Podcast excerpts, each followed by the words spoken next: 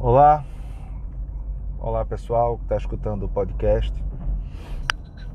Eu passei um bom período inativo e tô, estarei tentando voltar a atualizar esse podcast com uma certa frequência. E para iniciar essa retomada, eu gostaria de é, começar com um título bem chamativo, né? Algo que realmente tem uma grande possibilidade de dividir diversas opiniões, mas eu acho que é bom esclarecer. A ideia então seria essa: por que eu, eu mesmo, me considero gado de Bolsonaro? Por que eu sou gado de Bolsonaro? É, essa expressão tem ficado bem é, é, rotineira, né, ultimamente, quando é, aparentemente qualquer pessoa que não possa, que, que não entenda da direita, que não, não seja resistente a críticas contra o governo Bolsonaro, automaticamente é chamado de gado, porque existe sempre aquelas pessoas que estão acima de um político em particular. É, de direita, mas não, não, não, não defendo nenhum político, eu elogio na hora de elogiar e critico na hora de criticar. Bom, eu vou daqui, eu vou ao longo dessa, dessa fala, eu vou tentar explicar porque que isso não faz o mínimo sentido. E vou explicar todos os detalhes por quê, mas vamos por parte. Eu sou gado de Bolsonaro por uma decisão é, racional, não por uma decisão é, uma decisão, digamos assim, tresloucada, porque eu, eu acho ele legal e eu vou apoiar ele o tempo todo, como muitas pessoas pensam. Na verdade, eu acho que a maioria absoluta das pessoas que apoiam o Bolsonaro tem esse mesmo pensamento que eu. Porque basicamente a questão, a questão inicial é que se presume que, a, a, especialmente de uma, de uma inocência, de uma pureza, de uma, de uma, de uma falta de, de, de uma falta de, de compreensão do mundo político, faz com que muitas pessoas da direita acreditem de fato que é, governos eles, eles, eles existem no vácuo. Então, hoje Bolsonaro está no poder e há um vácuo de poder, no sentido não há mais ninguém no poder, não há mais ninguém disputando o poder e é só Bolsonaro que está no poder. O fato dele estar no poder hoje é como se desse a ideia de que ele estivesse no poder pelo resto do milênio. Mais ou menos a ideia é essa. Pô, na verdade a gente sabe que daqui a três anos vai ter nova eleição, vão ter eleições municipais no final desse ano e vai ter uma disputa de prefeitura, vai ter disputa de, de, de vereança e depois vai chegar é, numa disputa de, de, de, governadores, de deputados estaduais, federais, senadores e, e, e, presidente. Como se esse universo, assim que eu assumo, a, a, assumo a, o poder, tudo parasse. Agora parou. É, tipo assim, né? agora é uma, é uma expressão que eu acho extremamente ingênua. Diz, desce do palanque. Desce do palanque para quê, cara pálida? Descer do palanque significa eu não utilizar das armas políticas que o poder me dá, que, que, que, que o poder me capacita para utilizar. Então, essa ideia de descer do palanque é uma ideia extremamente ingênua, como se a ideia. Veja, um raciocínio é muito simples. Se eu desço do palanque, vamos dar um exemplo simples, o povo dizia isso, falava mal de Lula, eu, eu desde o começo já. Eu tenho mil críticas a Lula, mas essa não era uma crítica dele. É. Lula tem que descer do palanque.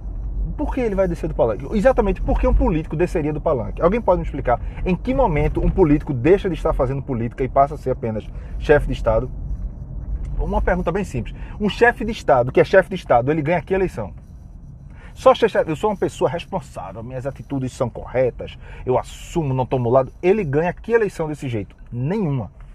Nos últimos 40 anos, parece que o povo brasileiro, não o povo brasileiro, mas muitos isentões por aí, pessoas de esquerda, esquerda nem tanto, mas muitas pessoas que têm uma, uma ideia de política muito além da realidade nacional, ou além da realidade real mesmo, além da realidade normal, pensam que existe uma ideia de, um, de uma pessoa que assume o mandato e agora ele vai unir todas as pessoas e vai abrir mão de qualquer diferença eh, ideológica, diferença de, de, de, de coisas e agora ser um chefe de Estado. Enquanto que a oposição, o outro lado, independente de quem for, vai fazer Bolsonaro, PT, a oposição ela vai assumir a sua função de oposição, enquanto de cá ele vai assumir uma posição de chefe de Estado. Aí, aí veja, veja que coisa estranha. Eu estou estimulando uma guerra assimétrica, em que um lado tem que assumir posições de chefe de Estado e o outro lado vai assumir posições de oposição.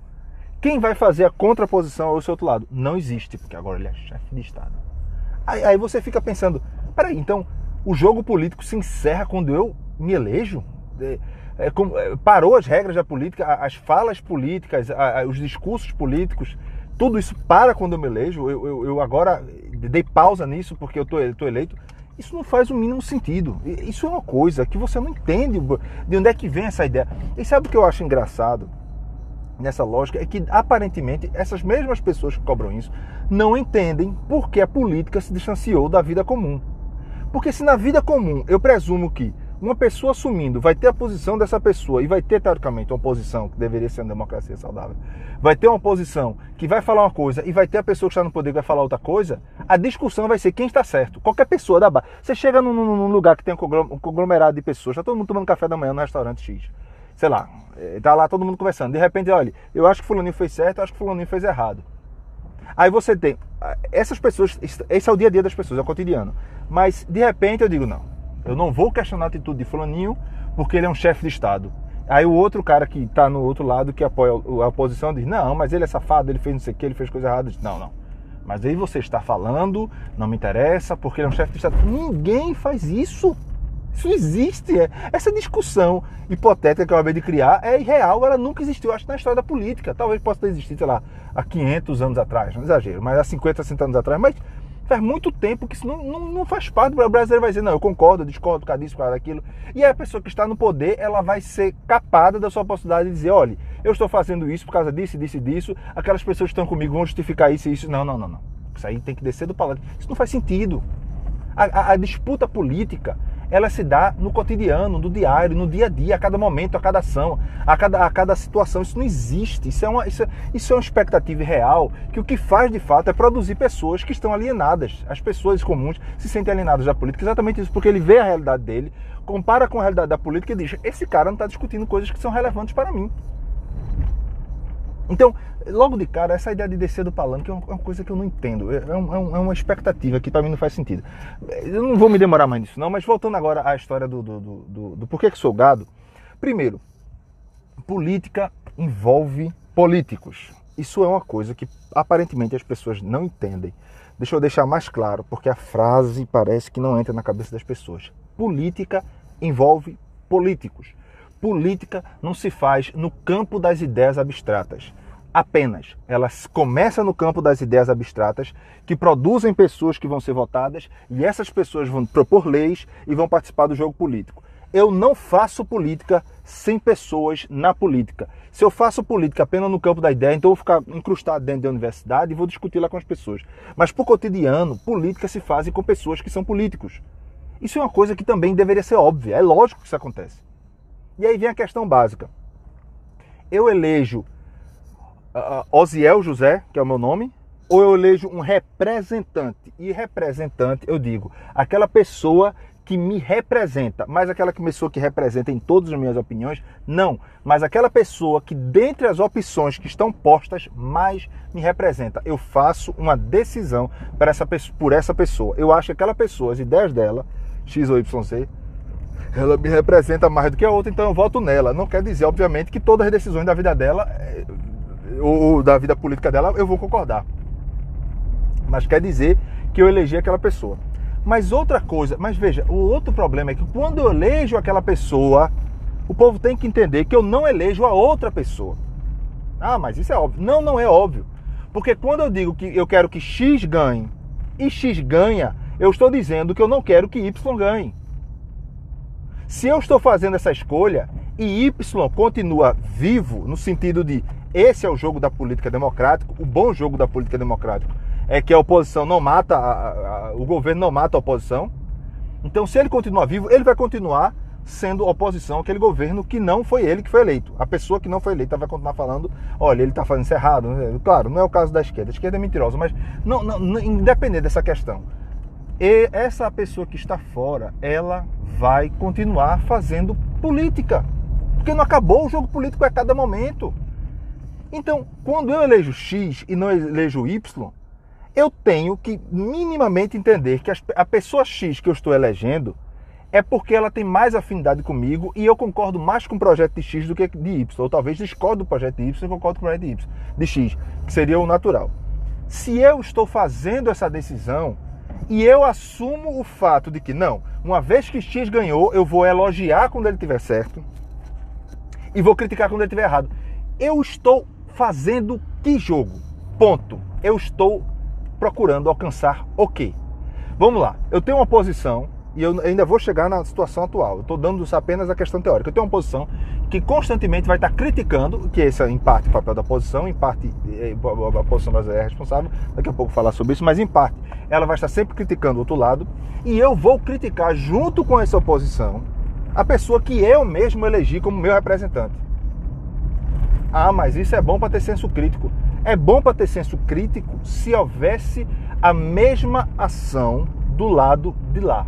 Vamos deixar claro. Se qualquer vertente ideológica assumisse o mandato e ela criticasse nas coisas boas, publicamente, e elogia, eh, nas coisas ruins, e elogiasse as coisas boas publicamente, ambos os jogos políticos funcionariam bem.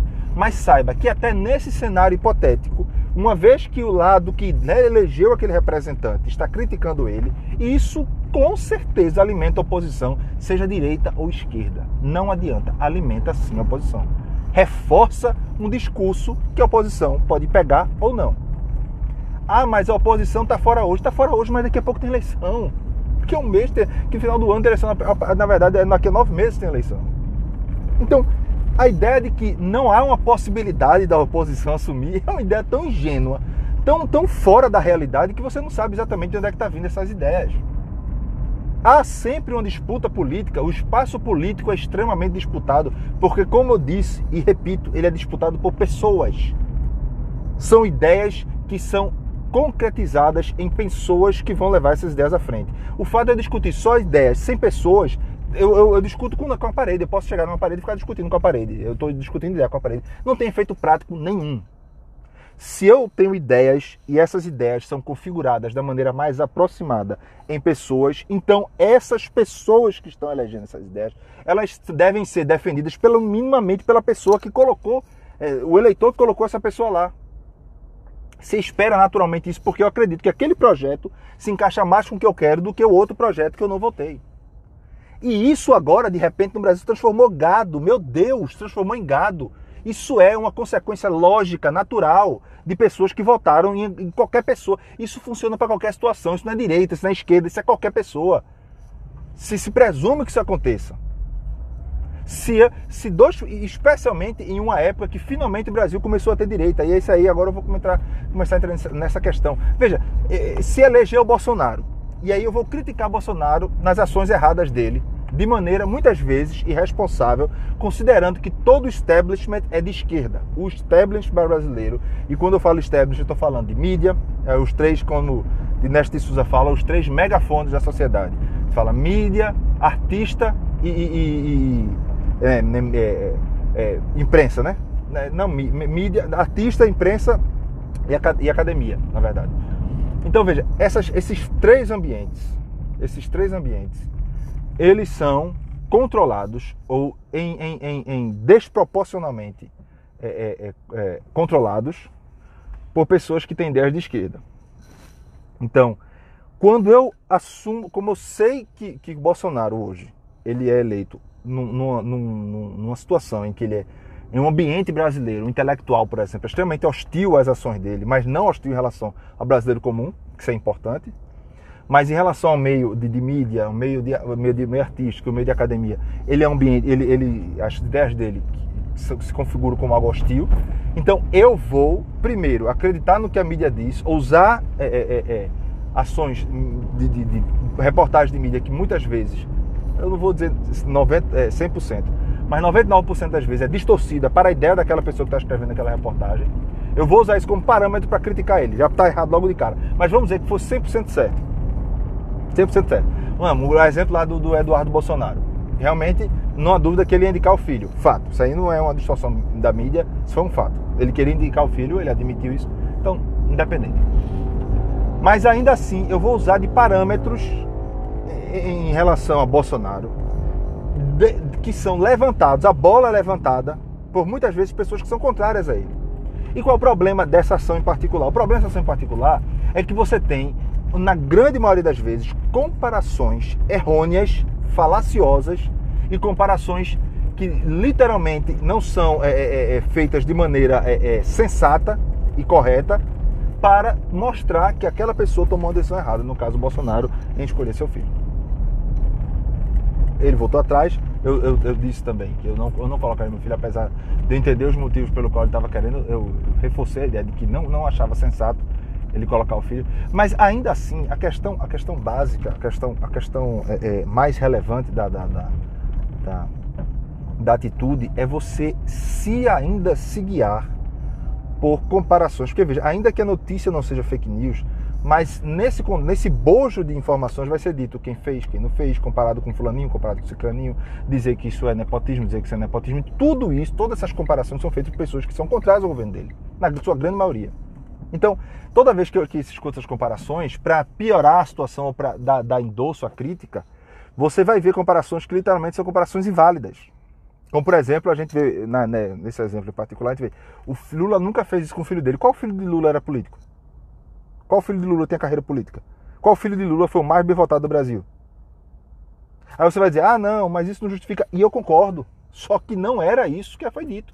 Quando se faz essa comparação, muitas vezes, parte até da mídia, se faz com uma comparação falaciosa com o intuito de dizer que aquela crítica não só é válida, como aquela ação dele é, é, é absurdamente é, é, é errada. O que na grande maioria das vezes não é. Especialmente no caso em que eu disse, em que existe um establishment que é contra as ações daquela pessoa, que no caso é Bolsonaro.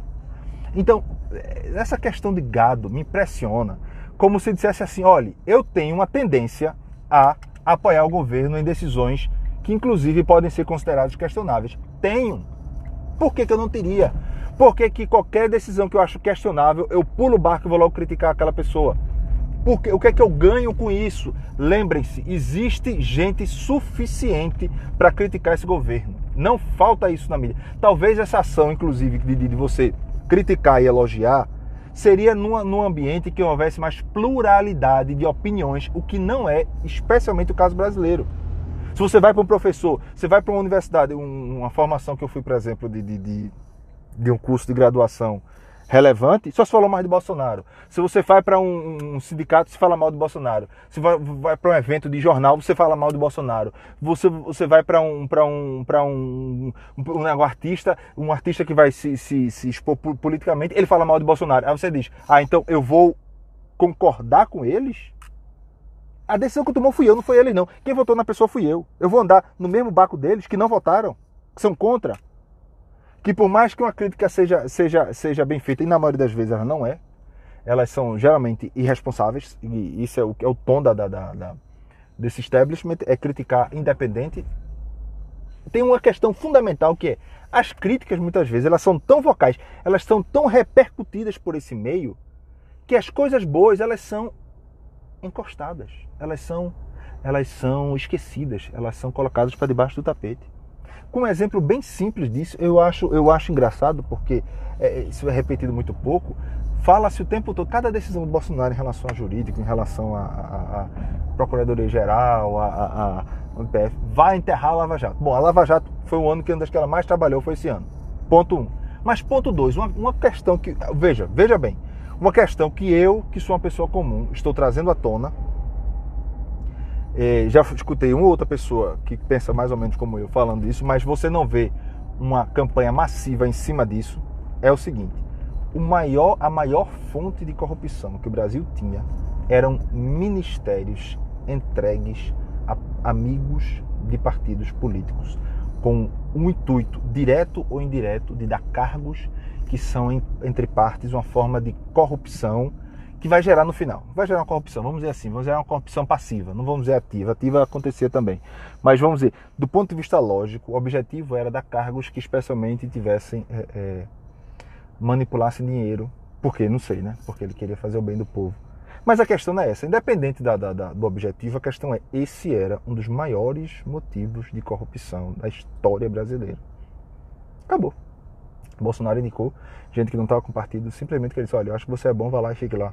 Não sei qual é o seu partido, não sei qual é o seu passado. Não estou fazendo você em troca de congresso, não estou fazendo preocupado com democratas, que considera-se até meio oposição a Bolsonaro hoje. Tem dois ministros dele, de democratas, no, no, no, na coisa dele. Ou seja, ele não fez isso com nenhum intuito de, de, de, de fazer troca-troca, da famosa eh, governar junto com o presidente.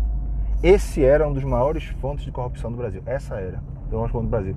E isso mas que hoje é normal. De repente, algo que não acontecia, eu acho que desde que eu me entendo por gente, em nenhuma prefeitura, em nenhum governo, em nenhum lugar do Brasil, de repente acontece. Não, não, ele não combate a corrupção. Porque essa notícia em particular é irrelevante para a imprensa. Porque ela é positiva para o governo Bolsonaro. E aí vem a pessoa, não, eu sei que ele realmente fez. Não, não sabe, não sabe. Porque isso tem que ser repetido o tempo todo. E aí vem a questão que, que eu vou, vou encerrar dizendo o seguinte: por que então que eu sou gado de Bolsonaro? Porque eu votei nele. Se eu não votasse nele, se eu não achasse que as ideias dele são melhores, se eu não achasse que ele tem a capacidade de melhorar esse país, e aí hoje ainda está melhorando esse país de diversas formas visíveis na cara das pessoas, eu não me preocuparia em criticar tanto. Ah, mas criticar tem o, tem, tem o objetivo de mostrar que ele vai ajustar o governo dele. Também tem, mas eu garanto uma coisa a você: nenhuma decisão de Bolsonaro está é, ausente de crítica, especialmente com a posição que a gente tem. Não é a minha crítica em particular que vai fazer talvez ele repensar a atitude dele. Pode até ser se eu estivesse do lado dele. Mas em termos gerais, a imprensa é suficiente para falar mal de todas as decisões dele e ele também tem que justificar de maneira sábia que é um problema do governo Bolsonaro que ele tem até hoje, que a comunicação dele ainda é muito falha. Ele tem que saber justificar de maneira é, mais racional, até para o brasileiro médio, que vai escutar muito dessa imprensa, as ações dele. Mas não é crítica pessoal minha que vai fazer grande diferença. O que vai fazer, na verdade, é ele perder apoio. É essa crítica pessoal minha faz com que aquele pouco, aquela pouca base de apoio consistente que ele tinha, ela vá se esfacelando aos poucos, porque não, eu tenho que criticar, eu tenho que não sei o quê. Isso acontecia do outro lado? Isso acontecia com a esquerda? O pessoal acontecia isso? O PCdoB acontecia quando o PT estava no poder? Tem essa crítica aí consistente? Ou seja, isso, isso por si só já deveria ser um alerta, dizer, não, realmente, ah, mas eu não tenho bandido de estimação. Isso não é bandido de estimação, não. Bandido de estimação, deixa eu deixar claro que essa, essa, essa expressão me deixa muito agoniada. Bandido de estimação significa que você não vai se decidir por nenhum. A frase tomada, tomada de maneira genérica, sem uma especificação exatamente o que significa para o bandido, essa frase significa que você nunca vai querer apoiar nenhum político. Porque quando eu digo eu não tenho bandido de estimação, a próxima ação não é dizer o que é bandido, é dizer tal ação significa que ele é bandido. Pronto, acabou-se. Não tem bandido de estimação. Ah, mas o que significa exatamente bandido? É aquela pessoa que roubou, foi comprovado desvios, foi comprovado problemas, foi comprovado... Não, não interessa. Porque ele fez tal coisa, e tal coisa, para mim, quem faz coisa é bandido. Daí conclui-se, obviamente. Qualquer pessoa que esteja no poder pode ser, considerado bandido, dependendo da sua definição de bandido. Bandido, ia botar o filho. Quem bota o filho, quem quer botar o filho é um bandido. Por isso não tem bandido. Então não tem um bandido de estimação. É isso. Não é? É a mesma lógica? Não é. Esse tipo de aplicação era o que aconteceu na época do PT? Não. Mas eu expandi. Pronto. Aquele Bolsonaro é um bandido, rapaz. Pronto. Se eu defendo Bolsonaro, tem um bandido de estimação. Ou seja, se não se há uma definição clara do que são essas palavras e do que elas realmente significam, o que eu tenho na verdade é uma situação em que a oposição brinca com elas e transforma qualquer pessoa do outro lado em bandido. É só ele querer. Ah, tá vendo? É bandido. Aconteceu tal coisa aqui, ó. Fulaninho falou é, pra milícia, a milícia. É, é, ele tem lá o, o, o, o no gabinete dele, é, é, ele, ele homenageou o miliciano. Quantos milicianos existem na Polícia do Rio de Janeiro? Quantos, quantos é, deputados é, é, eleitos ligados à Polícia Militar elogiaram pessoas que estavam ligadas direto ou indiretamente com a milícia? Foi feito esse levantamento. Se sabe qual o efeito prático da milícia, a abrangência dela nas políticas do Rio, a quantidade de militares que já foram presos por causa disso e no momento que foi homenageado ninguém sabia disso? Não. Então, basicamente, está se é: eu quero escolher Bolsonaro para dizer que ele está ligado à milícia, em, sem querer saber se diversas outras pessoas da Assembleia Legislativa também tiveram ligadas direto ou indiretamente com, com, com, com milícia. De onde? Do Rio de Janeiro, que a gente sabe que tem um problema com milícia. A, a segurança do Rio é uma questão é, realmente complicadíssima de se resolver. Mas por que não é feito esse levantamento? Porque não interessa. O objetivo é falar mal. O objetivo é reclamar. Falar de acordão aí para livrar Flávio Bolsonaro. Pelo amor de Deus. Onde é que vem essa informação? Porque eu escutei falar, fulaninho falou, fulaninho disse, disse, disse, disse o quê? Disse. Hum, cadê a prova? Mostra a prova. Não, porque não sei o quê. Me poupe, rapaz. Essas questões têm que ter, têm que ter resultados físicos. Eu já disse diversas vezes. Uma coisa que mais me incomoda nessa questão é: eu nunca critiquei Lula nem Dilma por, por, por, por disse-me disse, meu Deus, quando, como mudou a política brasileira. Eu criticava Lula e Dilma porque ele fazia as claras, pelas leis que eles diziam, pelos roubos que eram apurados. Era essa a minha crítica. Não porque Dilma é uma pessoa muito ruim de se lidar. E daí? Isso é o problema meu, problema dela e os deputados. Eu não estou preocupado com isso. Isso é uma coisa irrelevante para mim. Para o brasileiro médio, isso é irrelevante. Mas em compensação, agora, faz de conta e disse-me disse se tornaram a base da crítica do governo. Pelo amor de Deus, desde quando disse-me disse é motivo de crítica? Eu critico o governo pelo que ele faz de errado, pelas ações erradas, pela corrupção real pelos erros de andamento, pelas, pelas obras corruptas, pelas obras desviadas, pelas ideias que não dão resultados positivos, pelas leis loucas que foram propostas oficialmente no, no Congresso ou lançadas pela Executiva. É por isso que eu critico o governo. Por faz de conta, tititi, fofoca, me poupe. Me poupe. Quer dizer que a gente saiu de um governo que desviava bilhões para um governo que é criticado porque já demitiu, já demitiu Moro umas 40 vezes no ano passado. Pelo amor de Deus, é essa a, a, a falta de senso de proporção? Eu pego um fundo da, da, da, de aposentadoria da Petrobras, desvio dinheiro adoidado da, da Caixa Econômica, dos Correios, desvio, é comprovado 100% que isso aconteceu. E aí eu saio disso para criticar. Olha, mas ele falou tal coisa, me poupe, meu. Desde quando as críticas deram um salto é, de, de, de, de, lógica para criticar é, fofoca? Parece que o, o, governo Bolsonaro nesse primeiro ano foi o, o, governo na história do Brasil mais criticado por disse-me disse. Meu, meu, meu, Deus, que falta de, de, de, noção, de falta de lógica. E não é elucidado essa questão da corrupção que eu disse. O maior combate da corrupção é indicar ministros comprometidos com a pasta e não com o partido ou com a ideologia em voga. Moro está lá para melhorar a segurança do Brasil, Tarcísio está para melhorar a, a, infraestrutura do Brasil de transporte, o Ricardo Salles está para me melhorar as relações com o meio ambiente, Paulo Guedes está para consertar a economia brasileira, eles não estão lá para agradar partido, para agradar amiguinho. Isso por si só já é um dos maiores motivos de diminuição de corrupção da história do Brasil. Isso não é ressaltado.